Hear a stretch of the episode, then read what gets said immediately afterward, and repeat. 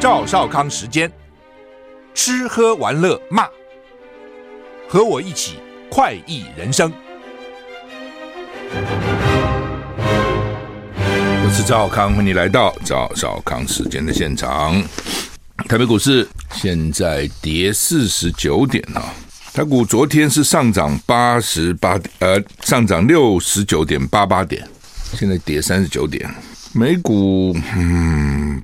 不是很好，道琼跌，开盘的时候我看道琼涨，纳斯达克跌一点，但是呢，看早上收盘，道琼也跟着跌了，道琼跌了两百九十点，跌了零点八四个百分点，S&P 五百跌零点七七个百分点，纳斯达克跌一点一七个百分点，很重哈，费城半导体跌零点九七个百分点，所以纳斯达最近跌的比较多啊，欧洲三大股市也都跌哈。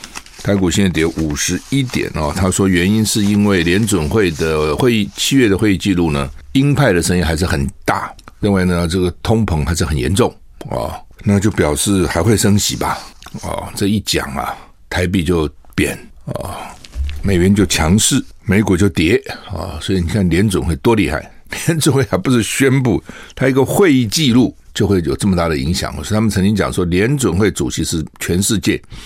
权力第二大的人，第一大人就是美国总统，第二大人就是联总会主席。气象局发布全台湾十七个县市豪大雨特报啊，依然有淹水的警示。受到低压带影响，台湾西半部今天一早就有明显雨势。气象局针对十七个县市发布豪雨大雨特报，豪大雨特报。苗栗南投雨势最为明显，哇，南投前阵不是才重灾吗？又来了，苗栗南投雨势最为明显。到了豪雨特报等级，气象局说呢，今天受到低压带影响，天气相当不稳定，降雨几率高，容易有短延时强降雨。南部地区有阵雨或雷雨，尤其清晨至上午雨势明显，容易有局部大雨发生。其他地区也会有短暂阵雨或雷雨啊。午后配合热力作用之下，会有局部大雨发生，所以出去要小心啊。气温方面，南部。白天高温三十度左右，其他地区高温三十一到三十三度。雨势明天会减缓，礼拜天恢复夏季天气形态，午后雷阵雨为主啊、所以要小心了。北部好像是下下午以后啊，有南部呢上午就开始哈、很震荡、很震撼的消息，在财经中国大陆恒大集团在纽约申请保破产保护，每个地方破产的法律要求程序不一样啊、哦，中国大陆。房地产开发商接二连三爆发财务危机。美国有线电视网新闻 CNN 说，恒大集团在纽约申请破产保护。大陆这恒大集团呐、什么中植集团呐、碧桂园呐，这都大型的房地产公司哈。CNN 说，恒大根据美国破产法第十五章申请破产保护，允许美国破产法院在涉及其他国家的案件时介入。恒大集团曾经是中国大陆第二大房地产开发商。二零一零、二零二一年的时候，恒大爆发爆发违约债务，引发大陆经济的房地产危机。据报道，恒大还款辛苦，到去年年底，贷款额度高达二点四三兆人民币，二点四三兆就差不多将近十兆了新台币，哈，大概三千四百亿美元，大约占中国大陆国内生产毛额 GDP 的两趴，哈，钱一多哈，大家就搞不清楚怎么回事了。我跟你讲，这个东西十块钱，你很清楚嘛？十块买个什么？一百块、一千块、一万块，你大概也清楚。十万块、百万，有一点搞不太清楚。百万到底怎样了？多少？我要拿来做什么用？千万、亿，到了什么千亿，我们才能看到什么百亿、千亿，你不能什么东西了。哦，第一个跟我们没什么关。第二个呢，我们也没那么多钱。第三个呢，那就是个数字。哦，说啊，郭台铭身价三千亿。哦。三千亿是怎样啊？他现在是十兆啊，新台币啊，十兆。我们的中央政府总预算一年才两兆多了，就你把那国防啊、教育啊、什么环保、卫生都加起来两兆多，十兆等于几乎是台湾五四五年的整个中央政府的总预算。一个公司哦，能够贷款额度借钱借这么多，第一个人家为什么借这么多钱给他？就表示他以前还状况还好嘛，哦，所以银行一定是这样嘛，雨天雨天收伞，对不对？晴天送伞，因为觉得很好啊，就借钱给你。那美国破产法十五章是什么意思啊？就是让企业在其他地区进行重组安排之后呢，美国资产得到保护。恒大申请文件中提到，香港跟开曼群岛正在进行重组程序。恒大几个月来一直努力在敲定离岸债务重组计划。CNN 报道，恒大在二零二一年违约，引发中国大陆房地产更大的危机。恒大倒闭以来，其他几家几家主要开发商都出现债务违约。最近一家巨擘碧桂园警告，将考虑采取各种债务管理措施，引发了人们的猜测。哈，什么叫做债务管理？讲好听了啊，就是怎么样？我欠债，我要怎么办？欠债怎么办？欠债还钱呢？不，我没钱还。那所以呢？啊，那我就有各种讲法啊，比如说我要拖多久还利息，我付不出来了哦，或是或是我未来的规划是怎样哦，还款的计划是怎样？你们这时候不要来烦我啊，类似这样啊。俄国上将叫做日德科，久病缠身，已经病逝，享年五十八岁，很年轻啊。据传他在俄方去年春天放弃攻占基辅后不久，接任乌克兰战事最高指挥官，但是在乌军反攻哈尔科夫告捷后被解职。官方从来没有证实日德科获任命最高指挥官。不过去年六月，国防部长肖伊古视察参与乌克兰战事的俄国部队时，日德科就坐在肖伊古身边。那俄国国防部现在任命苏洛维金将军作为新任乌克兰的战事俄军指挥官不久，就传他被撤换。那后来又传出他死了啊，那到底怎么回事啊？是病逝啊，不是被打死。马来西亚一个小飞机坠毁，昨天我看，昨天我看到这新闻，我吓一跳。马航不几年以前不是才毁了一架飞机，怎么又来了？是小飞机还好，不是客，不是那种大客机哈。一个小飞机坠毁高速公路，就死了十个人。最倒霉是那个地下，你说坐在小飞机里面人当然倒霉了，可那是你自己的小飞机。那个路上那是人毫无关联的，居然被那个残骸打中，然后呢烧成焦尸，多惨！这是是祸从天上来，车在路上开，祸从天上来。马来西亚一架小飞机礼拜四坠毁爆炸。他在高速公路试图降落哦，他为什么在高路高速公路想要在高速公路上降落？觉得已经飞不到机场去降落，撞上一辆汽车跟一辆机车，造成至少十人死亡。高速公路上两名驾驶遭遭到残骸击中，烧成焦尸。飞机报飞据报道，飞机失事以前已经向右偏离既定的航道，但是没有发出求救讯号，所以呢要找黑盒子啊、小飞机有黑盒子啊。马来西亚民航局表示，这架飞机上有六名乘客跟两名机组员，不是那种顶小的飞机的哈。我们有时候在出国坐那个顶小的飞机，那只能坐驾驶我后面最多再坐一两个人，它可以有六个两名机组员。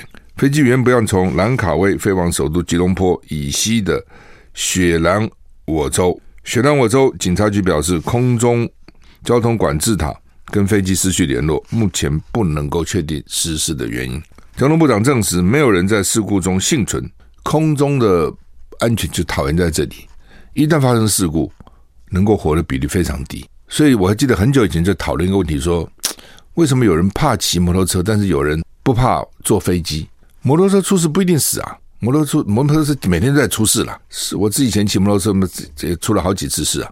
但是飞机出事大大概死亡的比例是非常高。但是为什么很多人敢坐飞机不敢骑摩托车呢？就是你被出事的破燃率比率有多少？因为飞机固然出事很危险，但是很少出事嘛，所以大家觉得哎不会了，怎么会我那么倒霉碰到啊？碰到也就算了。摩托车是常常出事，出事不一定会死，可能小事，但大家呢对这种经常出事的比例的事情就比较怕，对那个偶尔出事但是很重大的事情比较不怕。哦，这就谈到什么？就是说我抓贪污，或者说我现在抓诈骗是。抓到我们现在都严刑重罚，贪污很严重的。金门那个参谋长 七千九百多块的洗衣机判十二年，很重。但是为什么实实际上贪污事事情层出不穷很多的？为什么不容易抓到？虽然抓到判很重，不容易抓到。所以就在讲说，你其实不一定要那么重，重的是重要的是，只要贪我就几乎可以把你抓到，抓到的获然率更重要。我喜欢我是赵小康，欢迎回到赵少康时间的现场。台北股市现在跌三十点，哈，好吧，就是说这个，我刚讲飞飞机跟摩托车，是我很我在大学的时候听演讲啊，这个演当时的演讲者呢用这个比喻，然后说为什么贪污那么严重？那么抓不到啊，抓到判刑很重也没用啊，对不对？我赌你抓不到啊，哦，那为什么很多人不敢骑摩托车呢？哦，或者不敢坐摩托车，哦，就所以你骑要载我啊，你算了算了，你自己去好了。就是因为出事比率可能性太高了哦。摩托车真的是非常危险哦。我不是讲过吗？我 最很多年以前，我到上海，那个司机就跟我讲说，这个上海呃第一批进口的摩托车好像一百五十辆、两百辆，现在那个 骑摩托车人除了一个啊、呃、半身不遂躺在医院，其实都死光光了。你就知道摩托车，尤其是大陆那个时候，可能那个也带着不守交通秩序等等哈，要很小心了。不过现在大家比较好了，戴安全帽啊什么比以前重视安全哈。不过还是要真的很小心。我常常看到有些摩托车骑好快，在路上比我我开汽车比我快得多，他们钻过来，只要稍一不慎啊，你现在假定那个汽车是直直不会撞的，他他玩一下你就碰到了。但是摩托车其实也很辛苦了，因为路也是抢那个路啊，又。也是很麻烦啊。好，那夏天热的要死，下雨天那个雨打在脸上啊，刺痛。交通部长马来西亚交通部长说了哈，说没有人在事故中幸存，就这种这种东西发生都很难有幸存的哈。高速公路封锁，空气弥漫浓烟。马来西亚十年来第一次小型飞机坠机，导致导致民众死亡。马来西亚国家元首苏丹阿布阿布杜拉。抵达事故现场慰问家属，最倒霉就在路上的了。哎呀，真的真是很衰死了哦！好好在路上走，怎么天上飞下来一个横祸哈？好，哥伦比亚强震六点三规模撼动首都波哥大，居民惊恐逃到街上。有一名女性摔出窗外死亡，她从一栋住宅的十楼跳出去身亡，这有问题。你你你你跳什么呢？有时候那个火灾也是没办法，火灾真的很可怕。你不要看那火灾，星星之火可以燎原。一旦烧起来哈，我们又缺乏这个高空救火的设施，这么多年了哦，从我当议员到现在这么多年，那个高空救火都是一个问题。就是你那个云梯车哈，好像它最高最高能够搞到十楼、十二楼，大概就是这样。再高就要空中救火，他们最主要强调是你要自救，自己要有什么洒水系统啊等等之类的哈。反正啊，一旦高楼着火很辛苦啊，那个呃就就有人跳嘛，就像这次那个毛宜岛。大火就有人跳海一样的，太热，那个实在受不了哦，所以就跳哦。那地震跳从十楼跳出去，我也不懂他地震他怎么跳呢？美国地质调查所 USGS 值地震规模六点三，哥伦比亚国家地质机构说它的规模六点一。那到底现在伤亡还不知道？因为这些国家通常还那个建筑哈，所以你会觉得好奇，为什么台风来台湾还好？通常。重灾的几率不大，为什么到了菲律宾去就重灾，搞一塌糊涂？就是尤其菲律宾，你那种一般的岛什么哈，它那公共设施是很差的，房子也是很不坚固的。那我们因为在台湾，大部分都是钢筋混凝土，钢筋混凝土，他们那个房子都是坚持很简陋的。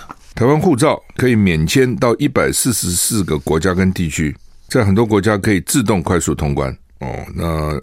李安妮了，李李李登辉的女儿呢，在脸书抛出朋友路过罗马机场拍的一张照片，机场的自动通关，台湾列名其中。但是呢，旗帜不是中华奥会或青天白日，而是白底红字写的 TWN 的台湾的的什么叫做台湾新国旗？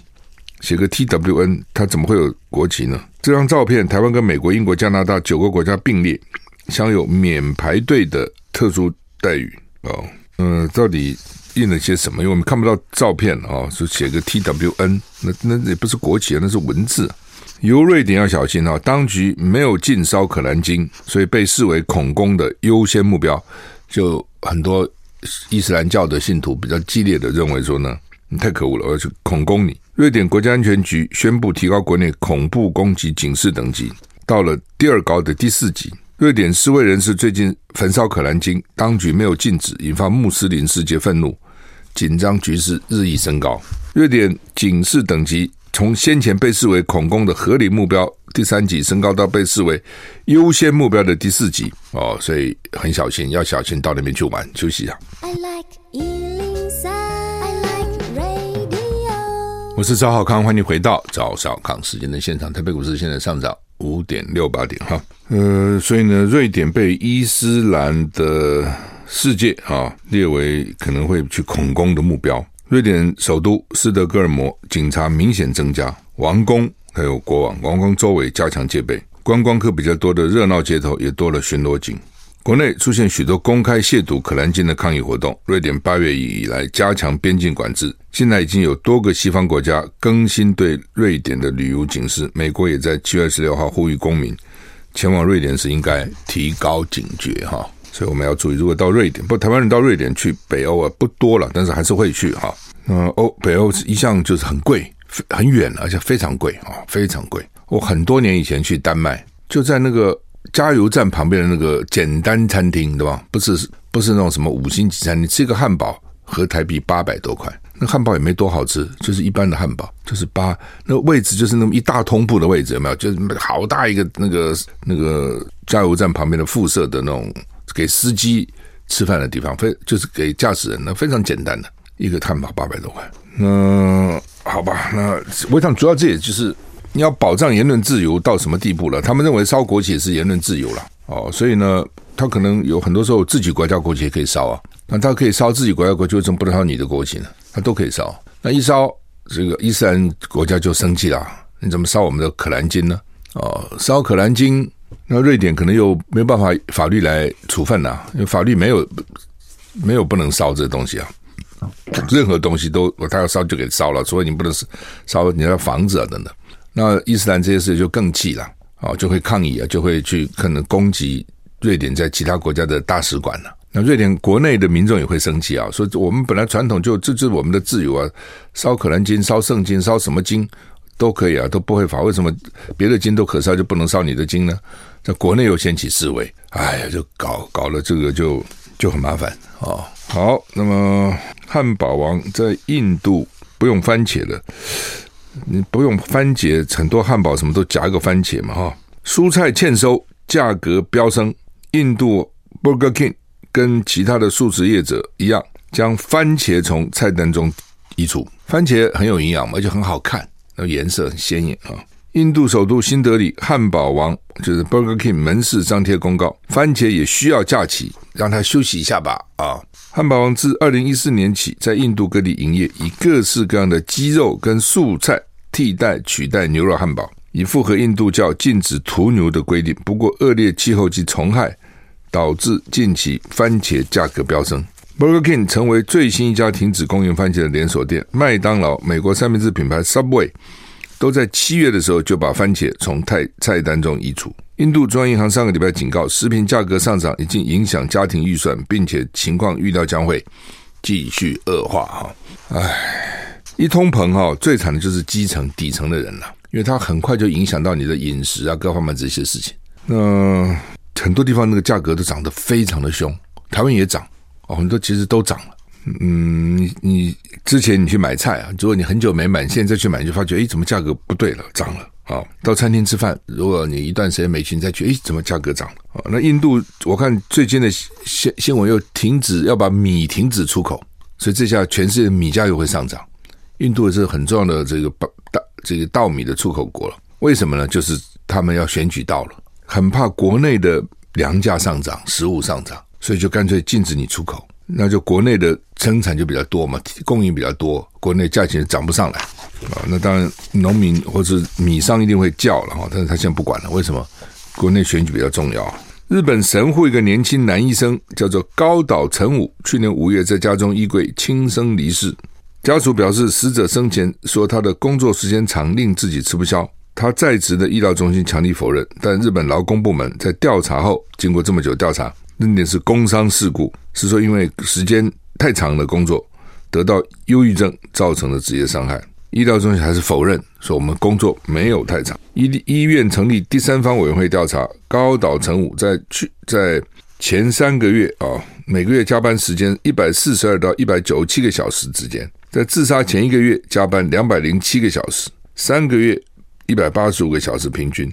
所以呢，长时间工作会导致他出现精神障碍、罹患抑郁症。所以日本当局判定这叫做工伤，因为工作受伤啊、哦。这医生才是啊，哎，这点也是，尤其那个住院医师了。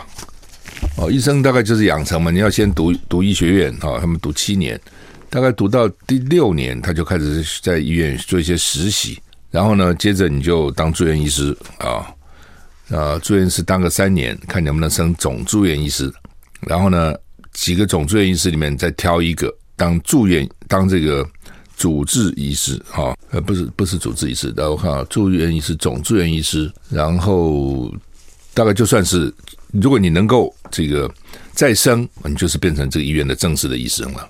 但是在这中间过程当中会淘汰很多人的哦，比如像台大，你不是现在我不知道情况了，现在也许比较容易了，因为我现在看到台大医院很多医生也不是台大医学院毕业的，很多其他的北医啊、高医啊或其他的阳明啊也也有在台大。以前大概你国防医学那个荣总就是国防医学院，台大大概就是台大毕自己的学生，都甚至都容纳不了哦，就是都不是每个人都能够在那边继续干的。我们休息一下再回来。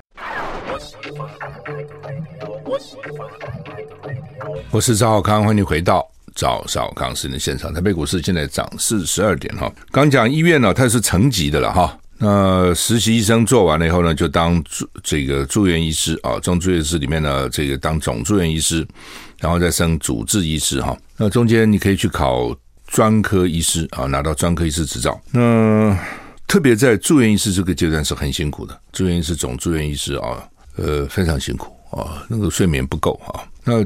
我们就常常讲说，那为什么不多多招一点学生啊？你为什么医学院学生多招一点嘛？你干嘛搞那么挤？大家都想去挤医学医学院，到现在还是啊，很难考啊！哦，最高分都他们了啊、那再多招几个不就好了吗？还就不多招，为什么呢？招多少学生哦？他是他都要有什么医学会啦，有各自反正医医生团体他们要要建议的哦。你不能招太多，招太多就影响到医生的工作了。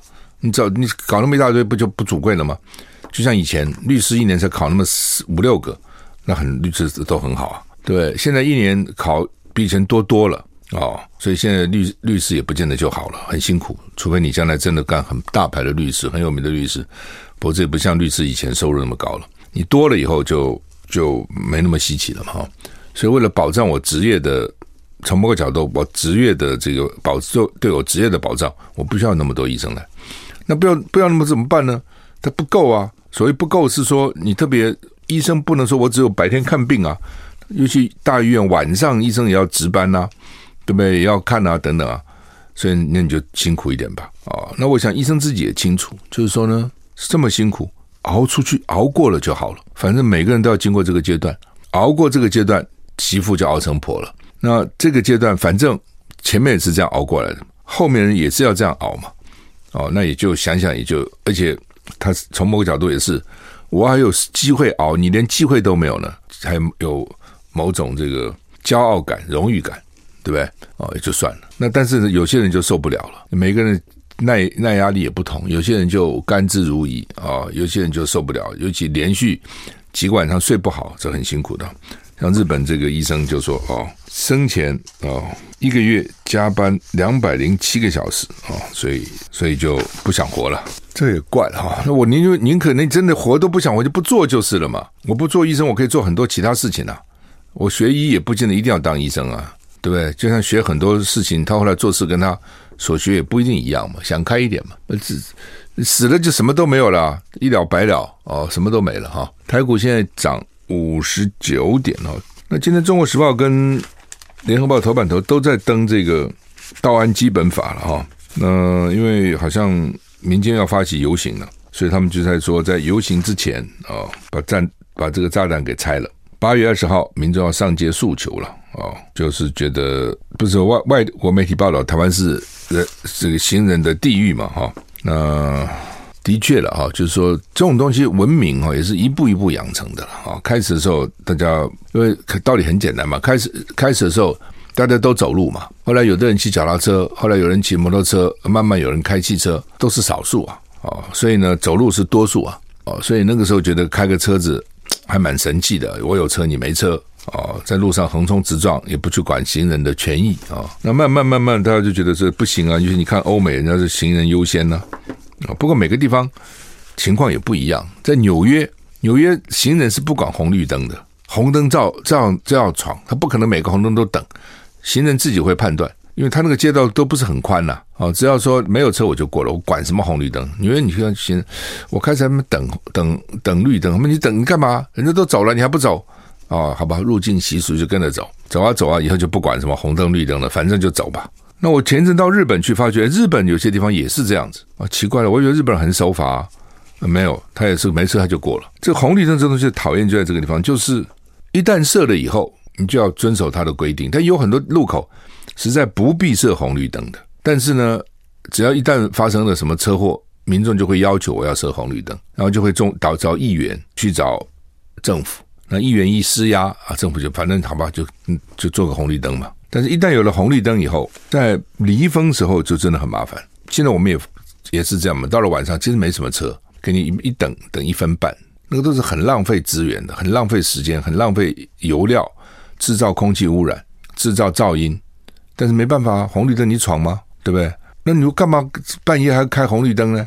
就他白天开在那个地方，他就从晚有些到了晚上变成黄灯那边闪，但大部分白天怎么样，晚上还是这个样子。那那种大的马路没有话说，那种有些小的真的是不需要红绿灯，它也设。那因为我们的驾驶不守法，像美国的话，它这个 four way stop 四个路口都设停，那先就大家到了都要停，然后先到先走，同时到右边走，都很清楚的。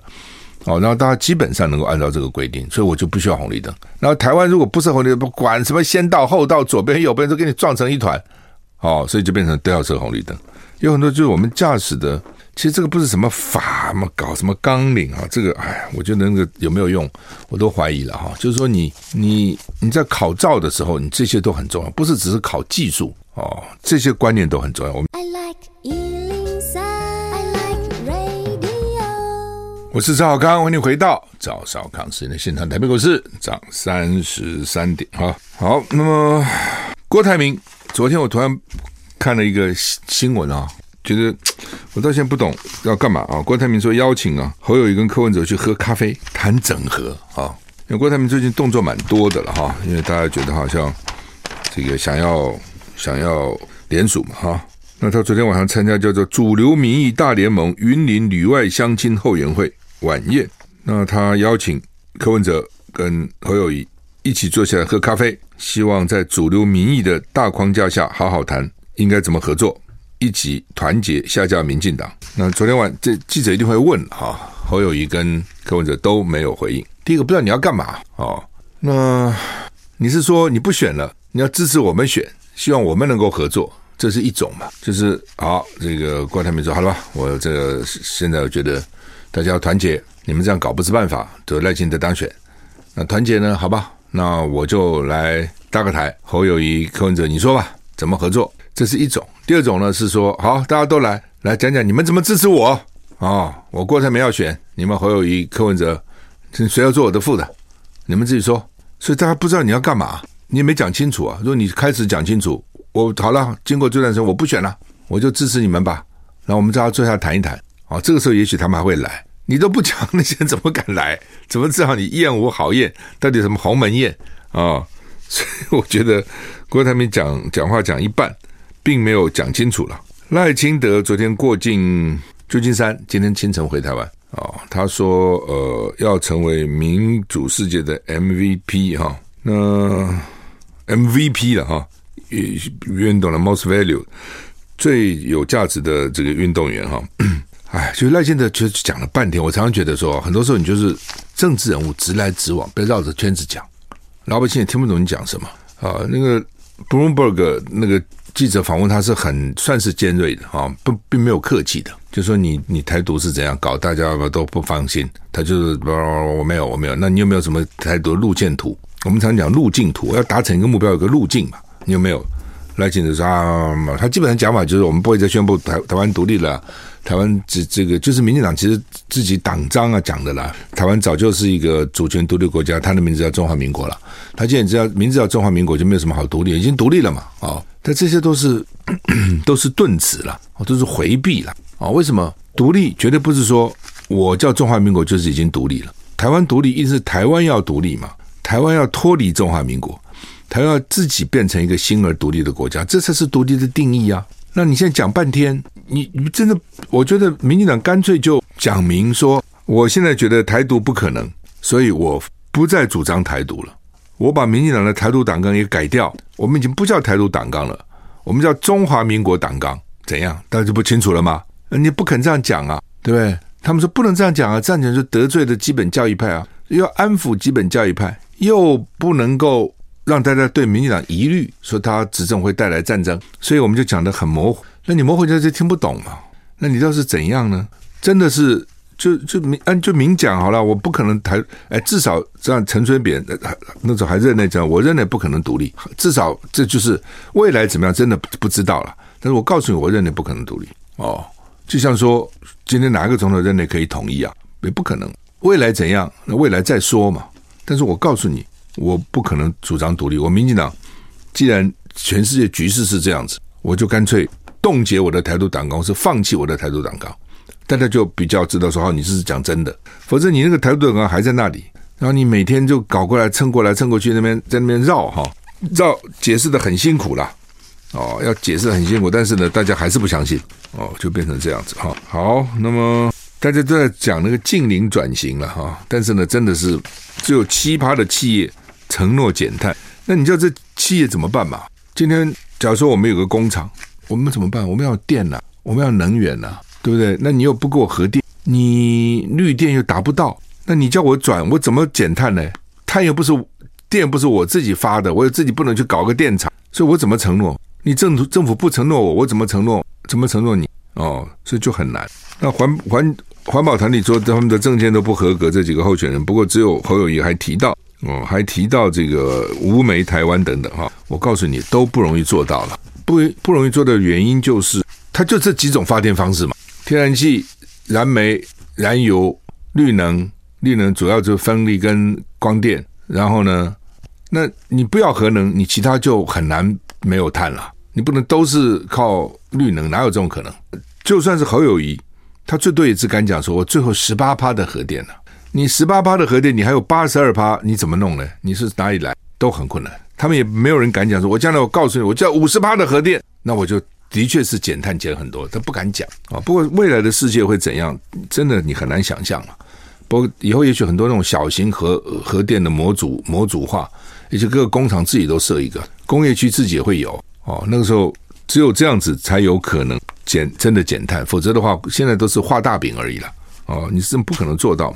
那企业界很清楚啊，哦，金砖五国下个礼拜要开峰会啊，这老共也要在拉拢这些国家了哈，所以有二十个国家要加入哦，所以现在都变成集团化，你知道哈。那台大实验室爆炸九个伤，那个实验室看起来蛮危险的，真的做实验的时候一不小心就可能会。会爆炸哈，那这一爆炸，尤其学生，这蛮惨的，好吧？这个台股现在涨四十一点哈，祝你有个愉快的周末。那下午要防大雨，南部早上就大雨了哈，再见。